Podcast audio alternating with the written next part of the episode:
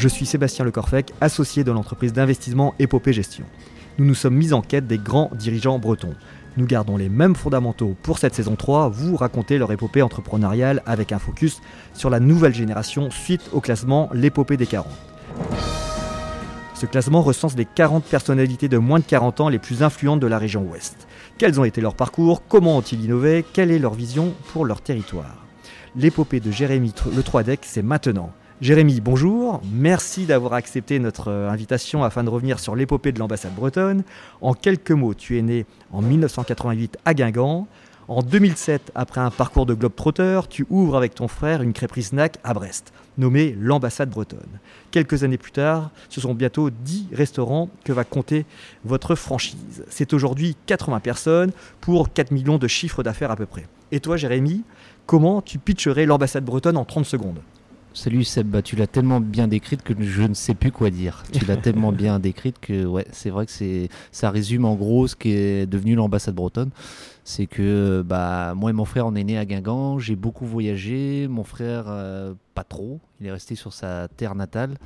Euh, il a travaillé dans l'horticulture, moi j'ai fait un peu euh, tous les métiers, mécanicien horticulteur aussi, couper du bois, faire du placo. Ouais, j'ai ouais, ça, a été euh, varié. Bah, on va ah revenir sur, sur, sur tout ça parce que c'est vrai que tu as, un parcours euh, hyper, euh, hyper riche du coup avant d'arriver sur cette, cette histoire d'ambassade bretonne. Bah, justement, bah, revenons un peu plus en détail sur, sur ta jeunesse.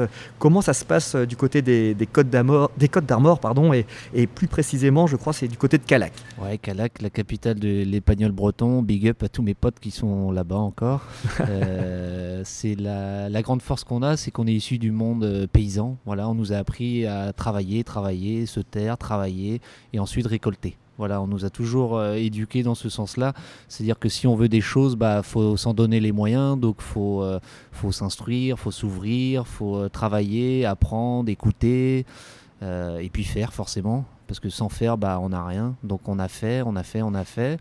On s'est forgé un caractère dans le monde de l'entrepreneuriat qui n'est pas simple parce qu'on n'est pas issu de ce milieu-là. Nous, on nous a on nous a appris à aller surveiller des poules, traire des vaches, euh, couper du maïs, etc. Parce que tes parents étaient euh, exploitants agricoles? Ouais, c'est ça. Bah, mes, parents, mes grands-parents, mes arrière-grands-parents euh, c'était ça, c'était la, culture de la terre, euh, les animaux, etc. Donc c'est ça notre force. On n'a pas fait Harvard, mais on a fait l'école euh, bah, bah, paysanne. Bah, justement, par rapport à, à, l'école, c'est quoi ton cursus? Comment ça se passe Alors j'étais assez turbulent, j'avais des capacités apparemment, mais je voulais pas faire.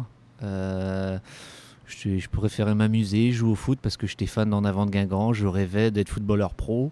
Sauf que bah, j'ai pas été footballeur pro parce qu'à un moment donné, il fallait choisir entre aller au Bacardi en boîte de nuit euh, à Calac ou, euh, euh, bah, aller s'entraîner au foot. J'ai choisi la solution de la fête. voilà, donc c'est une enfance très heureuse que j'ai eue à Calac. Et puis après, bah, j'ai fait des études de BEP mécanique moto. voilà, ça s'est très bien passé. C'était à Loudiac. J'étais passionné par les deux roues. Ensuite, j'ai été à lycée Sacré-Cœur à Saint-Brieuc. J'ai fait euh, euh, BTS, non, c'était un bac, bac STI génie mécanique. Voilà, j'ai fait du génie mécanique. voilà. Et ensuite, je suis parti à Marseille à 20 ans parce que j'ai toujours été fan de cette ville, elle m'inspire. je suis fan de l'OM depuis longtemps aussi. Et bah, je suis parti là-bas. J'ai commencé un BTS euh, négociation relation client. Euh, j'ai fait que deux mois parce qu'après bah, l'OM jouait euh, jusqu'en Russie, en Angleterre, je faisais tous les déplacements, voilà. Donc j'ai toujours été passionné par l'amusement auparavant. J'étais peut-être pas forcément destiné à une, une vie d'entrepreneur. J'étais entrepreneur dans la vie pour m'amuser, mais pas entreprenant pour faire des affaires. Même si j'en faisais un petit peu, parce que j'ai commencé à vendre des pièces de mobilette à 12-13 ans dans mon garage. 14 ans, bah là, c'était des, des, mobilettes et des scooters. Et à 18 ans, c'était des voitures. Et à 20 ans, c'était l'immobilier. J'ai commencé à racheter mon premier immeuble à 20 ans à Guingamp. Voilà. Je louais des appartements, je les rénovais. Donc, tu étais revenu de Marseille? C'est ça. Ouais. Bah, tout en étant à Marseille, à droite, à gauche, en fait, je vagabondais. Je pouvais être domicilié à Marseille et avoir des appartements à Guingamp. Et je pouvais euh, partir en voyage, revenir. J'ai toujours été. Euh, ma mère, m'appelait Petit Tour Parce que je disais tout le temps, je vais faire un petit tour. Mais des fois, je revenais un mois, deux jours, euh, une heure euh, après. Et, du coup, ben, euh, tu, passes de, Marseille du coup, à, tout ce qui est du côté de Guingamp immobilier. comment tu parviens du coup à, avoir la confiance des banques Parce qu'il a bien fallu du, investir? Ouais, c'est ça. Bah, c'est parce que j'ai toujours eu cette culture de bah, si tu gagnes un franc, ou enfin 10 francs à l'époque, bah, c'est en mets 5 de côté et 5 tu le réinvestis. Donc on a eu toujours eu cette, euh, cette culture de, de l'argent, dans le sens où pas vénal, mais euh, c'est-à-dire qu'il faut être lucide, c'est que c'est pas parce qu'on fait une bonne récolte que la, récolte suivante va être excellente. Donc on met toujours de côté, on a toujours eu cette, euh, cette façon de faire et je pense bah, que c'est ce qui nous aide aujourd'hui. Bah, malgré la conjoncture, etc. On est, on est sur un matelas confortable actuellement. On a fait des belles années. On a su capitaliser sur euh, le succès en mettant de côté et en investissant intelligemment dans des outils de, de production. On aurait pu s'acheter une Ferrari, mais on a préféré s'acheter des cuves à bière, par exemple, pour euh, produire de la bière. Et, et, avant de parler justement bah, de tout, toute l'ambassade bretonne, euh, tu parlais d'en avant de Guingamp. c'est viscéral, c'est une passion. Bah, c'est le sang, en fait, comme on dit à Marseille, mais là c'est Guingamp, c'est le sang, ouais, c'est bah, nos racines en fait. On est né à Guingamp, moi je suis né, enfin mon frère aussi. On est né à quoi À 200 mètres de, euh, du stade de foot. Euh, moi je suis très ancré Guingamp. J'habite un petit peu sur la place du, centre. Euh, j'ai un appartement. Donc je fais la navette entre Guingamp, Brest, Marseille, un peu partout, mais je suis attaché à Guingamp par rapport à ce que ça dégage, le, le côté t'as pas d'argent, mais si t'as plein d'idées, tu peux faire de grandes choses. Et quand je vois bah, en avant de Guingamp, ce qu'ils ont pu faire avec euh, ces c'est incroyable et je suis fier d'être de Guingamp.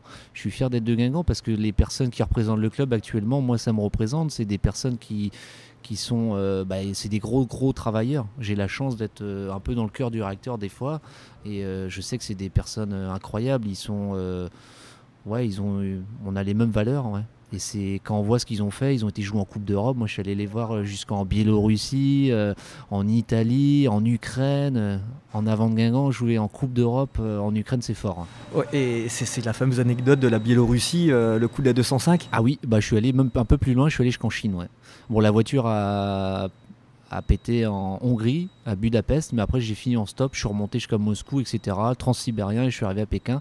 Et là, il y avait en avant de Guingamp contre le PSG pour le trophée des champions, parce que le PSG a été champion de France, et l'en avant de Guingamp avait gagné la Coupe de France. Donc c'est fort, c'est que euh, en avant de Guingamp a deux Coupes de France et une belle épopée en Coupe d'Europe. Et, vous étiez nombreux dans le stade euh Ouais, ouais, on était un petit peu nombreux. Il y avait des gars de Guingamp et tout. Bah, moi, j'ai eu la chance d'être avec la délégation d'en avant de Guingamp, d'être à l'hôtel et tout. Et c'est pour ça que je, euh, je, ouais, je suis, je, suis, très reconnaissant de ce que peut nous apporter euh, ce club-là. Et c'est une chance d'être né à Guingamp parce que euh, voilà, c'est tout ce que ça nous apporte sur le côté humain, euh, émotion, euh, c'est très fort. C'est vrai qu'il y a une belle énergie, comme les, gens du centre-Bretagne, du côté de Carré, euh, je, confirme.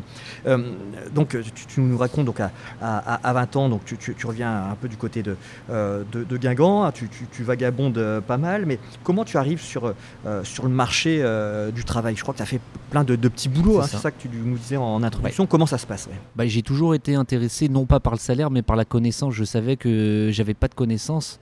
Bon, il faut un salaire pour manger, mais j'ai pas fait d'études. Ça m'ennuyait de faire des études. Euh, je me suis dit, bah, des fois, je me disais, tiens, j'aimerais bien apprendre à faire du placo. Donc, moi, j'appelais les bois d'intérim à Carré, etc., ou à Guingamp, et je leur dis, je mettais sur mon CV que j'étais plaquiste. Et je leur disais, bah, je cherche un métier de plaquiste. Et puis, bah, ils me disaient, bah, tiens, j'ai un chantier à faire. Donc, après, j'arrivais sur le chantier, et puis, bah, le gars, quand il me voyait arriver, il me disait, bah, fais le placo là. Bon, bah, forcément, je savais pas faire. Je disais qu'il y avait une erreur que je savais pas faire, que la bonne intérim s'était trompée, et puis bah, j'apprenais à faire du placo. Et ça, j'ai fait ça dans une multitude de travail. C'est-à-dire que j'ai toujours été attiré par la, le savoir. Le savoir. C'est-à-dire que demain, on peut m'enlever euh, mes ambassades bretonnes, on peut m'enlever tout ce que j'ai euh, matériel. C'est-à-dire que mon savoir, on me l'enlèvera pas. C'est-à-dire que c'est, je pense que la force d'un homme, c'est pas forcément ce qu'il a sur son compte, mais c'est ce qu'il a dans sa tête. Voilà, c'est la connaissance et le savoir. Et c'est ce qu'on a tendance à oublier actuellement. On cherche toujours euh, des gros salaires, des choses comme ça, ce qui est, ce qui est, ce qui est normal aussi. Mais je pense que faut voir ce que nous apporte l'expérience. Et j'ai toujours été attiré par l'expérience. D'accord. Et, euh, et- et donc effectivement, donc tu fais des, des petits boulots un peu plus là en, en- en Bretagne, mais tu étais donc passionné par, par les voyages, c'est Oui, ça? Donc ça. tu étais parti sur euh, pas mal de continents, euh, ça. trouver de l'inspiration avant Oui. de monter cette, euh, euh, cette ambassade bretonne. Je crois que tu as pas mal d'anecdotes, ouais. Ah oui, des anecdotes, j'en ai plein, des censurés aussi que je ne pourrais pas dire euh, là devant toi, Euh, parce qu'on ne sait pas, il y aura peut-être des, des adolescents qui vont écouter. mais ouais, des anecdotes, ouais, mais je pense surtout à- aux personnes que j'ai rencontrées, la, richesse que j'ai pu euh, avoir de par... euh, bah, j'ai eu la chance qu'ils me racontent leur, euh, vie, quoi. Voir comment ils mangent, quelles sont leurs croyances, leur, voilà, leur façon de voir les choses. C'est ça qui m'a nourri. Et c'est ça ma grande richesse, c'est d'avoir côtoyé du monde, le monde en fait. C'est d'avoir vu des euh, diverses religions, diverses couleurs de peau, euh, diverses croyances, etc. Donc c'est ce qui m'a nourri et c'est ce qui m'a forgé un caractère. C'est que je me dis des fois quand on a des coups durs, comme n'importe quelle entreprise, j'ai pas le droit de me plaindre parce qu'il y a bien pire. J'ai plein d'anecdotes que quand je suis allé à Madagascar, ça m'a à pleurer quoi. Quand on voit déjà des personnes qui sont euh, ils naissent pas sur la même étoile, comme on dit. euh, voilà, c'est ils naissent, ils ont déjà pas de bol. Et quand on voit leur force de, de caractère, quand on voit qu'ils bah, ont le sourire, ils continuent à aller de l'avant, bah moi c'est ce qui m'aide à foncer, quoi, de, de continuer malgré les obstacles qu'on peut avoir. Au contraire, quand j'ai des obstacles, moi j'ai envie de les, bah, les défoncer et d'aller de l'avant. Je pense à tous ces personnes-là. Et c'est ce qui a fait l'ambassade bretonne, c'est qu'on n'avait rien, on n'avait pas de savoir, on n'avait pas d'argent quand on a commencé. Mais grâce à toutes ces personnes-là que j'ai côtoyées, et je leur remercie, hein, je les reverrai probablement peut-être jamais, mais pour moi, c'est la, la meilleure des choses, c'est d'a- d'avoir voyagé. Ouais. Et c'est lors de tes voyages que tu commences à, à- à toucher un peu à la restauration? C'est ça. Ouais, ouais, la restauration, je me suis retrouvé en Polynésie, à Tahiti, dans une villa incroyable, à faire des sandwichs, à, faire- à rénover une pension euh, où il y avait des petits logements. Je me suis vu au Maroc faire de la réception, euh, aller faire des petits déjeuners, parce que je travaillais dans un hôtel où à l'origine j'étais juste client. Je me suis vu euh, à Paris euh, faire des crêpes et servir du cidre euh, sur l'île Saint-Louis à Paris. Je me suis vu travailler dans des boulangeries à Paris. Euh, ouais, j'ai eu la chance de, bah, de connaître ce milieu-là là-dedans et de voir qu'il y avait des crêpes dans le monde entier. Donc sans transition, c'est ce qui a amené l'ambassade bretonne. Exactement. Bah, euh, c'est quoi donc cette, cette genèse de l'ambassade bretonne C'est ça. C'est c'est venu des voyages, quoi. Ouais, c'est ça. Euh, c'est ça, c'est que bah, en fait quand on part de, bah, de la Bretagne et de la France, bah, on a envie de parler euh, français euh, parce qu'à force de parler anglais pendant toute la journée, bah, on a envie de retrouver un peu bah, ses racines. Donc moi j'allais chercher des ambassades de France et j'en ai vu et à la fin je me suis dit mais il n'y a pas d'ambassade bretonne. Et quand je suis allé à Pékin, pareil, euh, voir euh, en avant de Guingamp, on a été reçu à l'ambassade de France. Et en rigolant, je disais mais pourquoi on n'est pas l'ambassade de, de Bretagne, l'ambassade bretonne, voilà, c'est venu de là. Excellent. Et- Et, et- et justement, ces, ces coulisses-là, euh, donc tu as, cette idée, ce concept, et, et à quel moment du, du coup t'en parles à, à- à ton frère? Parce que vous êtes deux hein, dans. C'est ça, on est deux, ouais, avec Alors. mon frère, ouais. Comment ça s'est passé tout ça? Bah en fait, moi j'avais euh, trouvé ce nom-là en voyageant. Euh, L'idée des crêpes, bah, c'est surtout en allant sur euh, l'île Saint-Louis travailler. On servait des crêpes pas terribles, on vendait du cidre. Et je voyais les, les touristes vraiment, ils avaient un- une envie de crêpes quoi, tout le temps, toute la journée, des crêpes, des crêpes, des crêpes qui n'étaient pas forcément de haute qualité. Euh, je passe le bonjour à Florent, mon patron de l'époque, qui est devenu un ami euh, proche, et je le remercie parce que lui aussi m'aura permis d'apprendre à gérer une boîte, voilà. Et donc euh, ça m'est venu de, de là, et puis bah, de par mes voyages, de voir qu'il y avait des crêperies dans le monde entier. Et euh, bah, quand on veut une pizza, il y a des marques comme Domino's. Quand on veut euh, des sandwichs, il y a la brioche dorée, forcément. Euh, quand il y a McDo, il y a bah, c'est le burger, etc. Et je me suis dit, la crêpe, il n'y a rien. Donc je me suis dit, il y a un marché là-dedans. J'en ai parlé à mon frère. Mon frère, bah, il était en horticulture. Donc lui, il voyait pas pourquoi il allait faire des crêpes. Il fait des plantes, ça lui plaît, tout se passe bien. Et à force de le tanner, euh, une année, deux années, trois années, bah, arrive 2017 et on ouvre notre première crêperie à Jaurès. Voilà, avec euh, 13 assiettes, euh, de la grand-mère, de sa femme, etc. Et on a commencé avec, euh, bah, pas grand-chose, quoi, mais beaucoup d'envie. Et tout de suite, euh, le succès est au rendez-vous? Bon, malgré le premier jour, on a dû faire euh, 70 ou 90 euros. Avec un loyer à 2004, là, je commençais à suer. Mais les jours suivants, moi, je racolais dans la rue. J'étais bonjour, messieurs, dames, vous voulez une petite crêpe et tout. Mais je savais pas ce que c'était du froment et du sarrasin ou très peu. Et mon frère, bah, lui, il savait faire les crêpes. Donc mon frère était au fourneau, il faisait les crêpes et on a démarré comme ça. Et ça a fonctionné, ouais. On s'est fait accepter du quartier et c'est pour ça que quand je retourne à Jaurès, je suis, je suis content parce qu'on revoit les, bah, nos amis commerçants, ils sont contents de notre parcours. Nous, ça nous fait du bien parce qu'on retourne à nos racines, à Jaurès, à Brest, au 70, et, et ça a démarré comme ça. Ouais. Rue Jean Jaurès, comme euh, la brioche dorée Oui. avec Louis Le Duf, euh, Ah oui. 40, euh, 40 ans avant. ouais. Ah oui, et très bel exemple. C'est ce qui nous a donné aussi envie d'entreprendre parce que c'est une très belle histoire. Et quand on voit encore euh, où il était la semaine dernière, à la Maison Blanche et tout ça, bah, c'est, ça fait rêver et on, on est, on est très admiratif de son parcours et on est, euh, on est heureux d'être euh, comme lui breton parce qu'on se euh, voit euh, à travers lui et c'est, c'est une chance pour nous bretons d'avoir des personnages comme lui. bah, dans notre paysage, quoi, c'est, c'est une richesse. Et, ouais. et justement, donc, au, au bout de combien de temps, par rapport à cette première crêperie, tu commences à, à discuter avec ton frère en, dis- en se disant mais faut qu'on en ouvre une seconde. ouais, comment Oh, ça se C'était passe déjà avant, ouais. C'est, Ouais. euh, ouais, ouais, Même avant d'ouvrir la première, on appelait le banquier. On dit, au bout d'une semaine, ouais, on veut ouvrir une deuxième. Il nous disait, on va voir, on va voir. Mais euh, au bout de six mois, on a ouvert la deuxième. D'accord. On avait repris un point de vente, euh, une sandwicherie à. Donc c'était dans l'espace, enfin dans la galerie commerciale euh, Carrefour à Brest-Iroise. Et c'était Momo, un ami maintenant, qui a les salles physique forme. Big up à toi aussi. euh, et je le remercie parce qu'il nous a beaucoup aidé euh, dans le. Au niveau euh, ouais.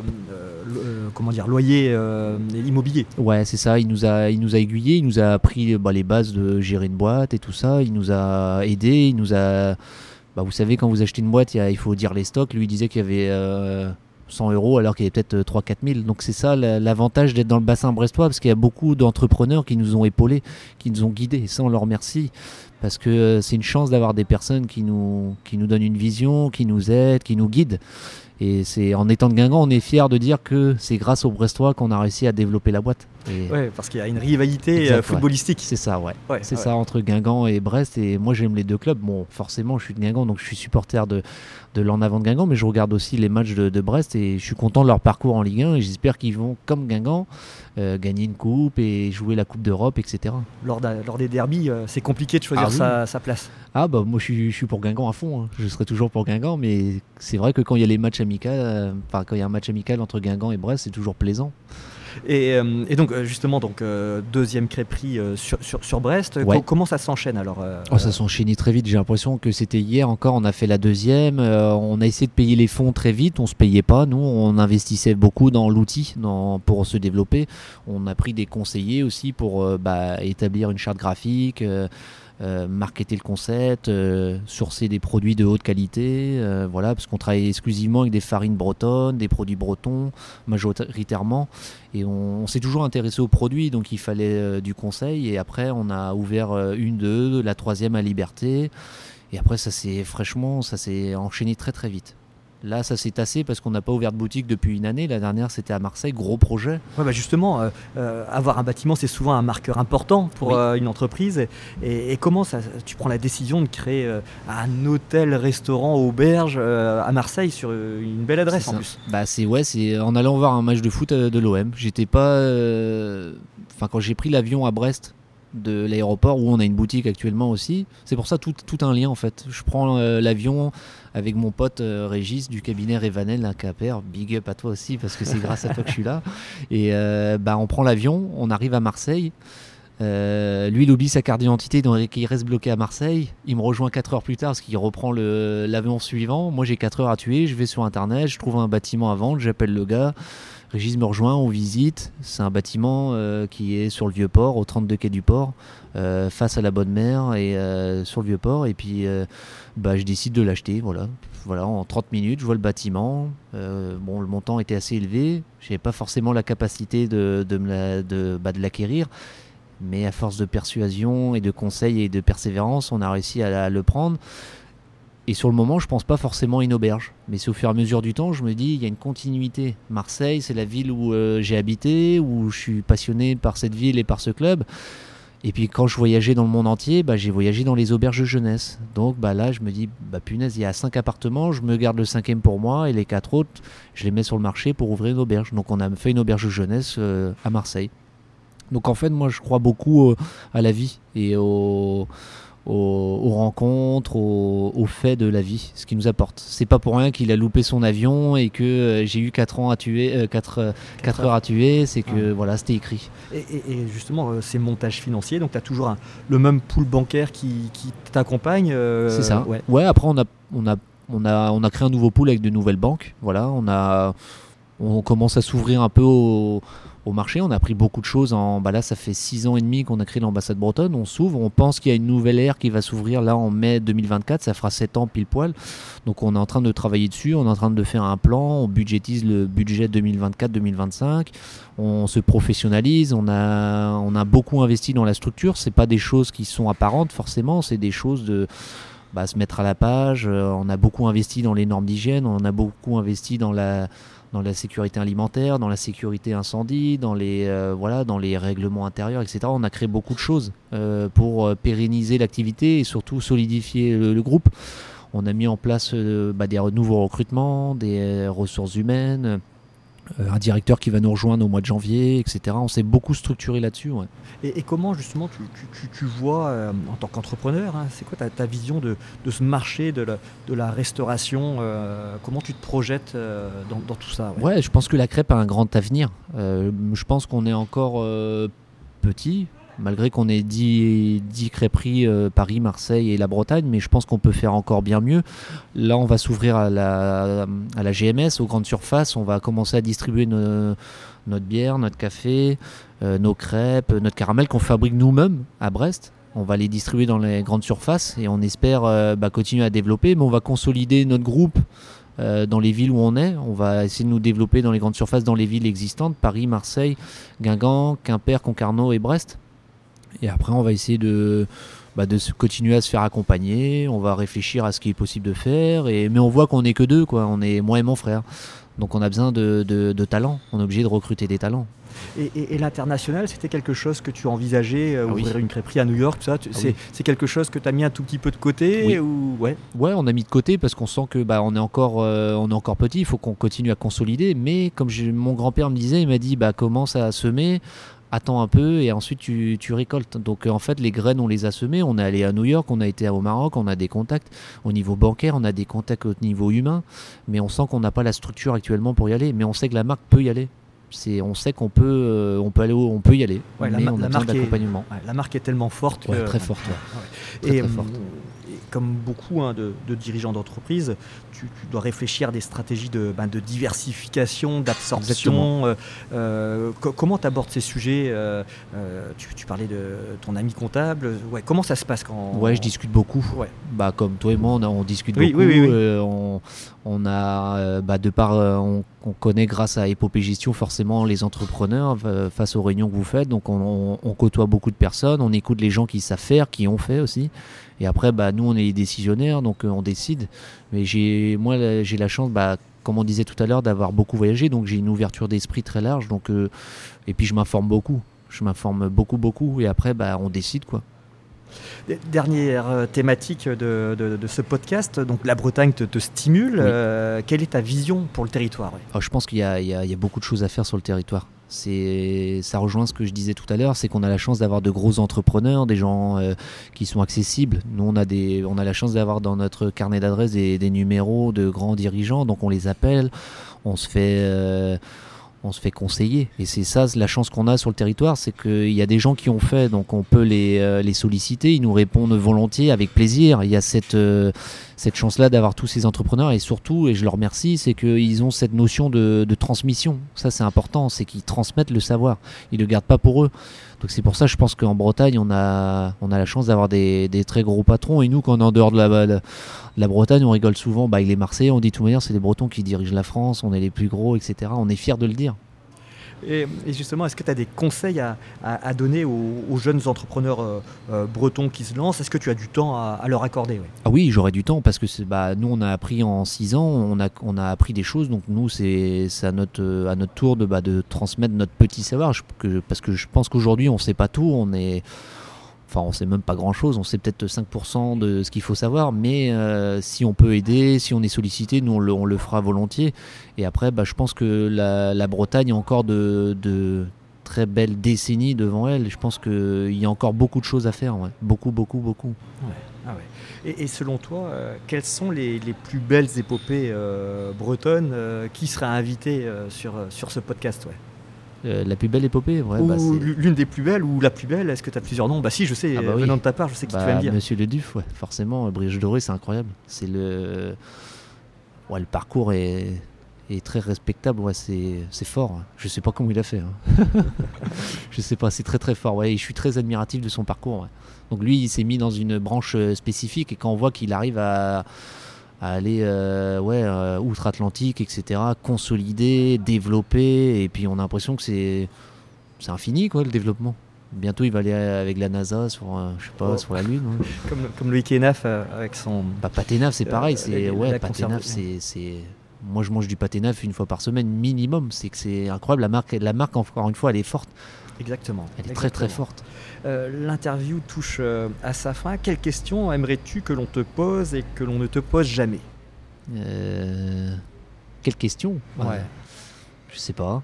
Euh, par exemple, comme je dis souvent, Jean-Guy Le Floch d'Armor Luxe, il me demande comme ça, il me dit comme ça, mais me demande jamais si je suis heureux. Ah ouais, très bonne question.